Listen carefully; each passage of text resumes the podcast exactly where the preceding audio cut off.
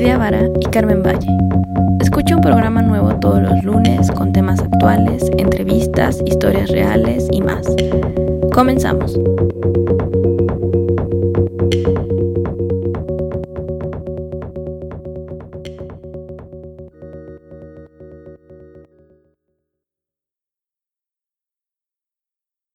Buenos días, Carmen, ¿cómo estás? ¿Cómo va todo? Hola Orquídea, buenos días. Pues aquí muy contenta porque, ¿qué crees? Dime, dime. Que ya cumplimos un año. No. pues yo estoy muy feliz, muy contenta. No sé tú cómo te sientas, pero a mí me emociona porque fue un año que se pasó de volada, pero así eh, el programa está increíble y pues, me, me, me da mucho gusto que esté creciendo. Sí, claro, bueno, yo también estoy emocionada e impresionada. Como tú dices, se pasó rapidísimo. Súper rápido. Sí, eso que veo el número de programas que tenemos y es como ya tanto. Sí, sí, sí, no, está bien padre, ahorita. Sí, y bueno, elegimos iniciarlo en un día especial y sigues y siempre va a ser un día especial porque dime qué día es. Así es, hoy no, pues sí, 16 de mayo, Día Internacional de la Luz. Eh... Es nuestro padrino. Sí, oye, qué mejor padrino podríamos haber elegido, ¿no? Un día oficial que sí, desde que el 2015, si no me equivoco, fue proclamado por la UNESCO. Según páginas, es desde el 2017, pero tienes toda la razón, es la UNESCO. El objetivo era conocer la importancia de los avances y aportes de la luz para el desarrollo de todos los campos y facetas en la vida de los seres humanos. O sea, nuestro programa le viene como anillo al dedo. Sí, porque si hacemos un recuento, pues los programas no han sido únicamente hablar del tema de la luz en el tema educativo y estamos invitando profesionales que hablan a partir de, su misma experiencia que tiene que ver con arte, con la ciencia, incluso ahí un programa que tuvimos bien padre con con Marjorie. Ajá. Ajá, con Marjorie. que nos habló de la luz, más de ciencia Sí, prometemos traer más de ciencia. Es que, o sea, aunque no lo crean, los científicos de repente están súper ocupados. Se dicen, es que tengo que escribir un libro y tengo que dar clases, investigar, pensar y bueno, o sea, muy, muy ocupados porque obviamente pues les, les tratamos de traer de lo mejor. Sí, exacto. Y próximamente también vamos a tener, hay otras especialidades muy interesantes, pero bueno, eso se los vamos a dejar para que vayan escuchando los siguientes podcasts. Ay, sí, qué emoción, qué emoción. Pues sí, entonces en, el 2015 lo, lo hacen internacional, ¿no? Eh, la, la UNESCO. El 2015, no, el, eso fue en 2017. Lo que pasó es que en 2015 fue el Año Internacional ah, de la Luz. Entonces, no sé si te acuerdas, por eso lo tienes como súper grabado, porque pues fue todo un año donde hubo conferencias y donde hubo como mil cosas, pero alrededor del mundo. Sí, sí. Creo que hubo bastante aquí en México, como pláticas gratuitas que de repente pues, te enterabas, ¿no? De está pasando esto aquí. Y está padre porque muchas veces, o bueno, en otros años no eran, no eran como estas pláticas anuales, eh, o, pláticas que te cobran, o pláticas que no encuentras o que no sabes dónde hay, no, sino que eran como todo el año y en varios, varios puntos. Y obviamente el, pues todos los de iluminación eh, fue como fiesta anual. Sí, oye, y por ejemplo, ¿sí sabes este por qué fue aceptada esta decisión? O sea, ¿por qué sí se hizo Día Internacional de la Luz? Ay, cuéntame. Pues mira, no sé si ubicas a Theodore Mayman. Ya hay ciencia. Él es un físico judío, que él fue el primero que puso en funcionamiento un láser. Entonces, ese fue el, el parteaguas que abrió y dijeron a partir de este descubrimiento científico vamos a poder festejar el Día de Internacional de la Luz. Pero esto imagínate que pasó en los años 60, en un 16 de mayo igual, de 1960. A sus 32 años. Calla que me siento vieja. Él encendió el primer rayo láser de la historia, imagínate, desde esa época ya hablábamos de láser, ¿no? Todavía ni habíamos nacido nosotros. Claro, pues fue antes de las de la guerra de las galaxias, ¿no? Ándale, exactamente. Y de hecho por ahí. Sí, pues si no, ¿de dónde sacan la idea? Y ya después George Lucas, con este tema de la guerra de las galaxias, empezó a usarlo en sus películas en ciencia ficción. Sí, ahí empezamos a escucharlos. ¡Piu, piu, piu, Entonces, Pues sí, el tema del láser siempre pues ya nos ha acompañado un buen rato de tiempo, sin embargo, se empezó a, obviamente a evolucionar con el tiempo. Y bueno, ahora ya hasta lo tenemos hasta en la ropa, ¿no? O en, en las máquinas registradoras vas a comprar y ahí hay un láser. Ah, claro, los códigos de barras. Los códigos de barras, ajá. Este, ¿en qué más? En todos los dispositivos electrónicos de lectura para escuchar un CD y eso, ya hace un ratito. Ay, sí es cierto. Ahí también usamos el láser. ¿En, ¿En, qué otra, este... Nosotros también cuando medimos los distanciómetros usamos un láser. Oye, no, ya, ya, porque yo estaba toda emocionada con lo de la guerra de las galaxias y destruyendo planetas. Ya sabes, casi casi me pongo el casco de Darth Vader y empiezo a, respirar así. y tú ya me estás diciendo que lo puedo tener en, en, la bolsa, o sea. Sí. Ah, bueno, sí, también las plumas láser. Las plumas láser. Eh, los automóviles, que son de las tecnologías que continuamente están avanzando. Es muy impresionante porque si actualmente tenemos faros en uno de los automóviles, pues ya ahorita ya se están investigando otras cosas nuevas y pues están empezando a crear faros láser. Esto, eh, pues bueno, para los modelos más sofisticados se está incluyendo esta tecnología. Entonces imagínate que en estos faros están incorporando un pequeño conjunto de diodos pequeñitos, muy muy pequeños, casi unas 8 o 10 veces más pequeños que el diodo que conocemos actualmente, pero este diodo tan pequeño tiene la capacidad de emitir casi cuatro veces más el brillo que el que actualmente emite un diodo normal y además tiene un alcance casi de unos 600 metros de distancia.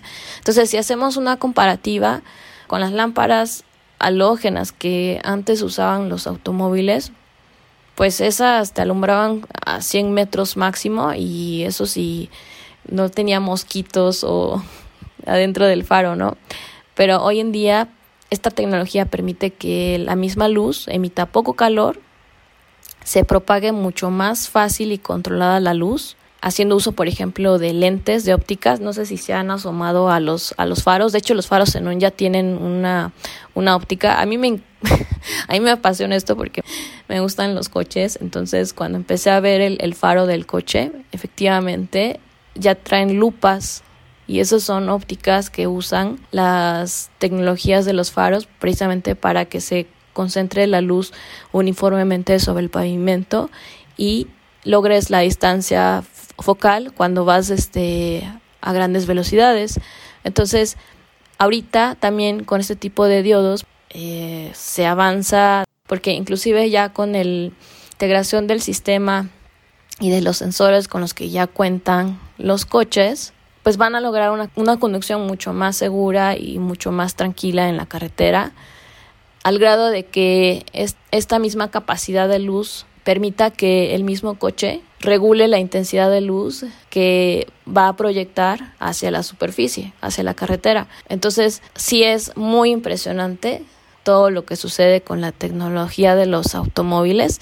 Sí es más cara porque sin duda si te lo dañan o te lo roban, te va a costar como cuatro veces más, pero al final de cuentas esa tecnología permite que también el usuario de un coche pues viaje con mucha más seguridad. Entonces, es, pues todo lo tenemos ya al alcance, ¿no? Ahora sí que si no tienes un láser en tu vida es porque no has vivido. sí, qué cosas, ¿no? O sea, uno lo piensa como la guerra de las galaxias o estas cosas súper secretas.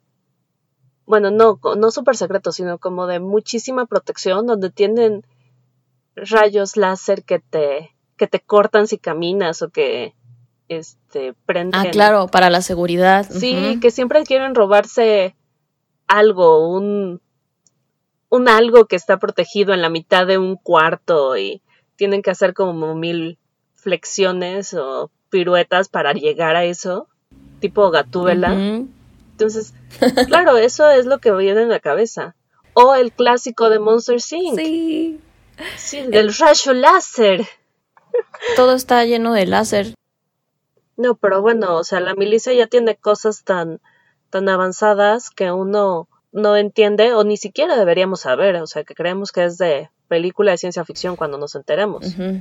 Sí, y en general, pues ya todo tiene, tiene, ¿no? Hasta si vas al antro, pues aquí los láser que ponen en las fiestas, estos de los rey padrísimos, ¿no? Que se diseña también para hacer el escenario del evento, igual también ahí ya tenemos este, los láser integrados, más como para evento de show.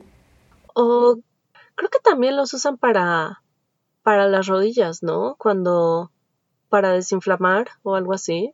Sí, no, ahorita ya han de estar ahí ya pensando en qué, no sé, qué, qué se van a inventar, ¿no?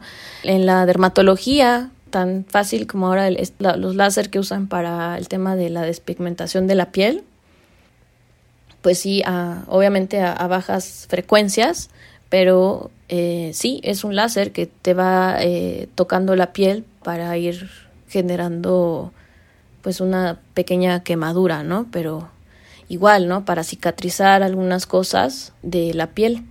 Claro, la luz, o sea, la luz está como ligada con todo, a pesar de no haberlo, no lo tenemos como en la cabeza. Pero el otro día estaba leyendo que a partir de ella, se, cuando ya se supo la velocidad de la luz, se pudo saber qué era un metro, o sea, de establecer la distancia oficial.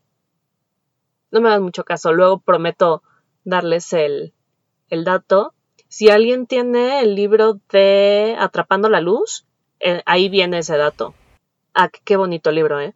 Tiene como mil cosas.